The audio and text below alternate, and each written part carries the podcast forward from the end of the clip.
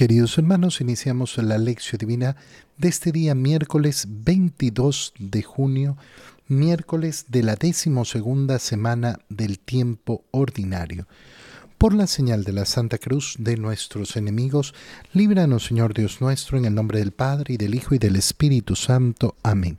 Señor mío y Dios mío, creo firmemente que estás aquí, que me ves, que me oyes, te adoro con profunda reverencia, te pido perdón de mis pecados y gracia para hacer con fruto este tiempo de lección divina. Madre mía Inmaculada, San José, mi Padre y Señor, Ángel de mi guarda, interceded por mí.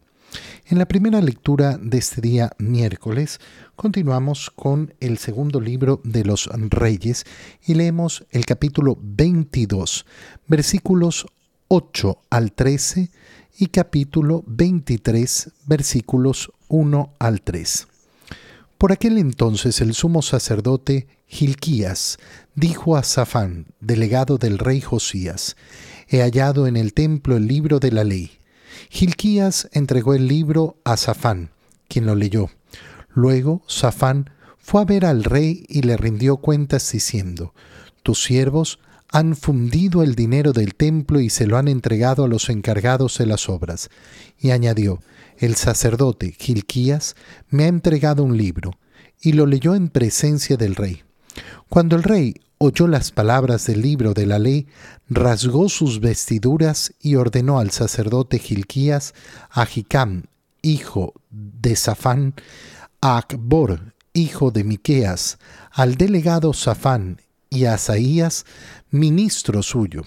Vayan a consultar lo que dice el Señor acerca de mí, del pueblo y de todo Judá en este libro que se ha encontrado, pues el Señor está impurecido con nosotros, porque nuestros padres no escucharon las palabras de este libro y no cumplieron lo que en él está escrito.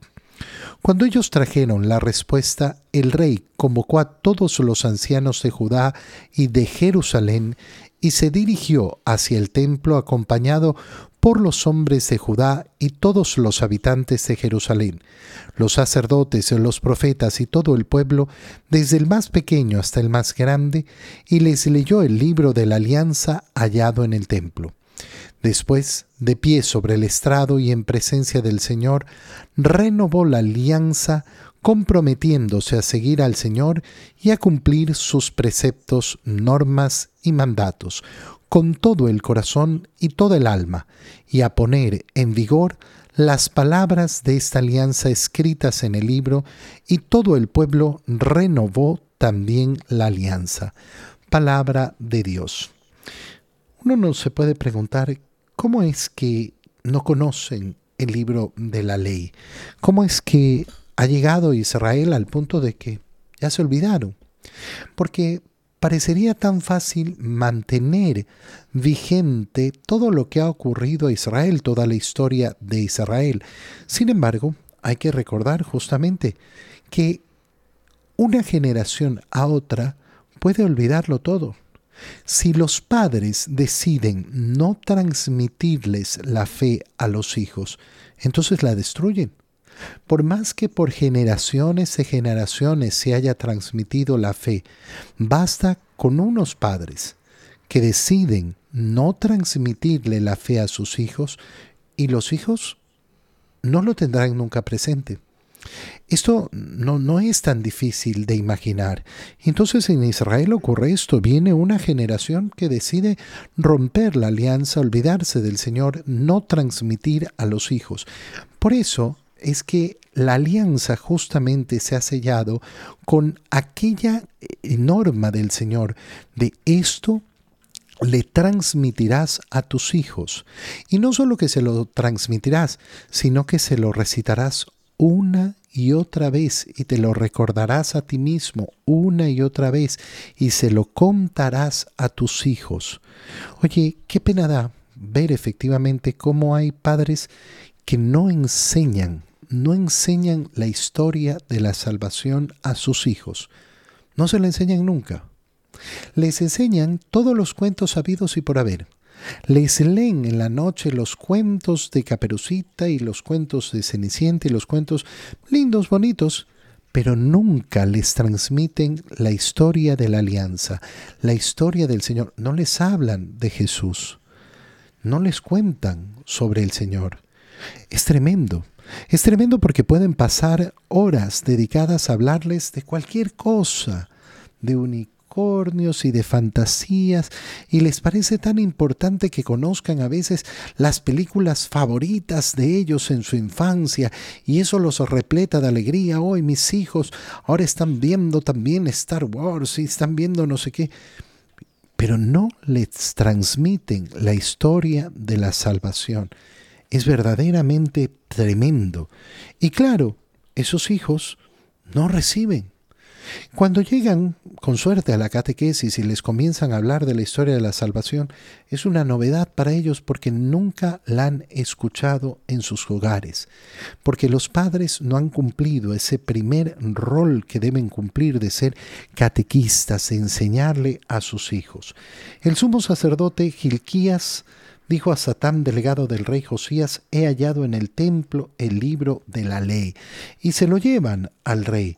Y cuando el rey oyó las palabras del libro de la, rey, de la ley, rasgó sus vestiduras.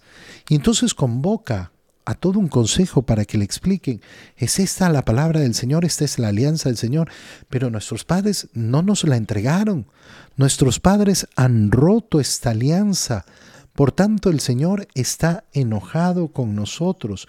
Y entonces, ¿qué es lo que hace? Sobre el estrado en el templo, en presencia del Señor, renovó la alianza. Qué bonito es tener nuestra alianza personal con el Señor. Y esa alianza renovarla día a día. Cuando una persona se levanta en la mañana y su primera acción es ponerse a orar, sobre todo si su primera acción es ponerse de rodillas. ¿Qué está haciendo? Estás renovando la alianza con el Señor. Señor, yo te pertenezco a ti. Tú eres mi Dios. Y yo soy tu hijo, yo soy tu fiel. Yo estoy aquí, Señor, para cumplir tu voluntad. No para hacer lo que a mí me dé la gana en este día, sino para entregártelo a ti. Bueno, quien vive renovando la alianza con el Señor, vive en verdadero amor con el Señor. ¿Por qué crees que es tan importante, por ejemplo, para un matrimonio renovar sus votos matrimoniales? Porque están renovando la alianza conyugal. Y es necesario para el ser humano renovar, renovar esas promesas, renovar esos votos, decir hoy me entrego de nuevo a ti, vuelvo, vuelvo a entregarme a ti. Sí, claro porque el ser humano necesita esa renovación. Dios no la necesita, porque la palabra de Dios es siempre fiel, es siempre la misma. Dios no muta, Dios no cambia, pero nosotros, nosotros somos los cambiantes, nosotros somos los que, ay, es que ayer era una cosa, hoy es otra cosa. Y por eso es tan bello decir, no, yo permanezco fiel cuando uno está acostumbrado a renovar la alianza con el Señor, lo que sucede además es que tengo ese compromiso de mantenerme firme, de mantenerme fiel. Algunas personas se preguntan, ay, pero es que la tentación de la infidelidad era tan grande, ya sea en el matrimonio, ya sea en esa educación de los hijos, ya sea en esa entrega verdadera al amor a los hijos, ya sea en, en, en la alianza con Dios. Es que era tan difícil permanecer fiel, pero es que nunca renovaste ese deseo de permanecer fiel. Nunca renovaste por tanto tu corazón y qué importante era hacerlo. En el Evangelio continuamos con el capítulo 7 del Evangelio de San Mateo y leemos los versículos 15 al 20. En aquel tiempo Jesús dijo a sus discípulos, Cuidado con los falsos profetas. Se acercan a ustedes disfrazados de ovejas, pero por dentro son lobos rapaces. Por sus frutos los conocerán. ¿Acaso se recogen uvas de los espinos o higos de los cardos? Todo árbol bueno da frutos buenos, y el árbol malo da frutos malos. Un árbol bueno no puede producir frutos malos, y un árbol malo no puede producir frutos buenos. todo árbol que no produce frutos buenos es cortado y arrojado al fuego. Así que por sus frutos los conocerán. Palabra del Señor. Al continuar con la lectura de San Mateo, con ese sermón de la montaña, nos sopamos que el Señor nos alerta en este momento. Atentos con los falsos profetas, las falsas doctrinas. Se acercan a ustedes disfrazados de ovejas, se acercan a ustedes como si fueran inofensivos todos esos pensamientos que circulan en el mundo, todos esos profetas del mundo que anuncian, por aquí está la felicidad, esto es lo que te va a hacer feliz, esto es lo que te conduce, y la gente lo traga, lo come. Es impresionante cuando una persona se deja iluminar verdaderamente por el Señor y abre los ojos para ver tanta falsedad y tanta mentira que circula en el mundo. Es impresionante cómo estamos cargados de mentiras, cargados de falsedades, por todos lados. Es verdaderamente impresionante. Y es impresionante ver cómo la gente come mentiras. Come mentiras que no resisten ningún análisis. Comen mentiras que son absurdas, que son tontas, que está comprobado además que no van a darte nada, absolutamente ninguna felicidad, absolutamente ninguna dicha. Pero la gente la sigue comiendo, la gente la sigue digiriendo como si fueran algo tan importante, tan grande, tan... Qué, qué fácil es confiar en el Señor. De verdad, qué fácil es confiar en el Señor, qué fácil es darse cuenta cuál es el camino del Señor, pero qué difícil se les hace a muchos. Solo piensa en la soberana idiotez de querer conocer qué va a pasar, el futuro. No, es que yo leo el horóscopo, no, es que yo me leí en las cartas, no, es que me, me, me dijeron, yo fui donde una señora, que el fondo del café, que no sé qué. ¿Por qué quieres conocer el futuro? ¿Cuál es tu necesidad de conocer el futuro? ¿No confías en Dios? ¿No es más fácil confiar en Él? Sí, claro que era más fácil. Pero para la persona que no, no quiere tener una verdadera relación con el Señor, no quiere dejarse dominar por el Señor, quiere dominarlo todo y tenerlo todo en sus manos, entonces se le hace dificilísimo. Se le hace tan complicado confiar en el Señor. Fíjate cuántas personas creen a tantos grupos absurdos, a tantos predicadores que van apareciendo y que llevan a grupos a verdaderas ridiculeces. Fíjate cómo aparecen mm, las sectas y la gente siempre está para seguirlas. Y siempre hay los que están ahí para seguirlas. Mira, eh, hay, hay, en, en, la sociedad muchos que dicen oh, cualquier cosa menos la iglesia católica. Porque claro, les han vendido esta idea, ¿no? De que la verdad puede estar en cualquier lado, pero no en la iglesia católica, porque son lo peor, lo peor es la iglesia. ¿Y cuál es la realidad de todas estas sectas y de todos estos movimientos y de todas estas ideologías que no conducen a nada, absolutamente a nada, y que llegan a ser verdaderamente absurdas y ridículas, porque normalmente están revestidas de mucha irracionalidad, de mucha, muchísima irracionalidad. Cuando uno conoce la fe católica, se da cuenta por qué es tan fácil seguirla, por qué, porque está revestida de una profunda racionalidad, porque está revestida del ejemplo de tantos santos a lo largo de los siglos, que nos van marcando y diciendo, mira, de verdad, este es el camino correcto, este es el camino que conduce a la vida, este es el camino verdadero. Cuidado, con los falsos profetas. Siempre van a estar ahí. ¿Y cómo hacemos para reconocerlos? Por sus frutos. Por sus frutos. ¿Cómo reconocemos a la iglesia de Dios? Mira a los santos. Contempla, contempla a los santos. Qué importante es conocer la vida de los santos. Qué importante es conocer la vida de los santos, porque la vida de los santos tenemos efectivamente ese fruto. Ahí se ve, mira cuánta santidad ha producido la iglesia. No, pero hay tantos pecadores. Sí, claro. Pero mira cuánta santidad ha producido. Ahí están los frutos. Los frutos que se van a ver inmediatamente cuando uno decide confiar en el Señor. Y entonces, qué fácil es abrir los ojos, de verdad. Y cuando se lo pedimos al Señor, cuando le pedimos, Señor, ábreme los ojos, quítame las ideas absurdas de este mundo, quítame, quítame esas mentiras, esos cuentos que me tienen amarrado, que me tienen esclavizado. Qué importante es pedirle al Señor, quítame las ideologías que son tantas y se venden tan barato en este mundo y se venden por nada para entregarnos qué? Esclavitud. Porque seguir una ideología es esclavizarse verdaderamente. Por sus frutos los reconocerán.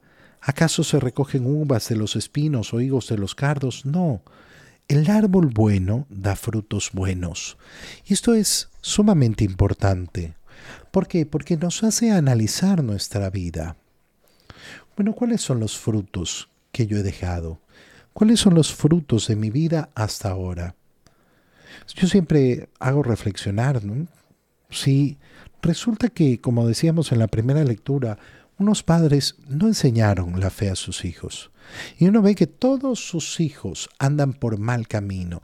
No, es que mis hijos todos se han separado, todos no, han mantenido el hogar, todos un matrimonio, otro matrimonio, se fueron por allá, se fueron por acá, hicieron no sé qué, hicieron no sé cuánto, no, no están cerca de Dios. Hermano mío, ¿de quién es la culpa? ¿De quién? ¿De quién es la culpa? ¿Dónde están los frutos tuyos? Esos que eran tus frutos. Ninguno bueno ninguno cercano a Dios. Hay padres que se quieren engañar y se quieren mentir. Ah, mis hijos son muy buenos, ellos tienen buenos valores. Pero resulta que no están ni remotamente cerca de Dios, que no quieren vivir el matrimonio, que tienen hijos por aquí, hijos por allá. Y tú dices, ¿dónde está la bondad de estos hijos? No, pero él es responsable en su trabajo y tiene un buen trabajo y gana buena plata. Ah, ok. Bueno. E, ese es el fruto para ti. Qué pena, ¿no? Qué pena que ese sea el fruto. ¿Y qué hacemos si logramos abrir nuestra mente y ver que es tan importante ver los frutos de mi vida no son buenos? Pide perdón. Pide perdón a Dios. es que tengo que corregir. No, ya no vas a poder. Muchas de las cosas que hemos hecho en nuestra vida ya no podemos corregirlas. No, yo voy a recuperar el tiempo perdido. No, no lo vas a recuperar. No lo vas a recuperar. Tienes la oportunidad de arrepentirte y pedir perdón. Perdón, Señor, porque no lo hice bien. No lo hice en tu nombre. No puse en mi hogar como primera cosa, como la más importante, a ti. No enseñé verdaderamente lo que es el amor. Por sus frutos, por sus frutos los reconocerán. No tengamos miedo. Examinemos, examinemos cada uno de nosotros cuáles son los frutos de mi vida. Te doy gracias, Dios mío, por los buenos propósitos, afectos e inspiraciones que me has comunicado en este tiempo de lección divina. Te pido ayuda para ponerlos por obra. Madre mía Inmaculada, San José, mi Padre y Señor, Ángel de mi guarda, interceded por mí. María, Madre de la Iglesia, ruega por nosotros. Queridos hermanos, que tengan todos un muy feliz día.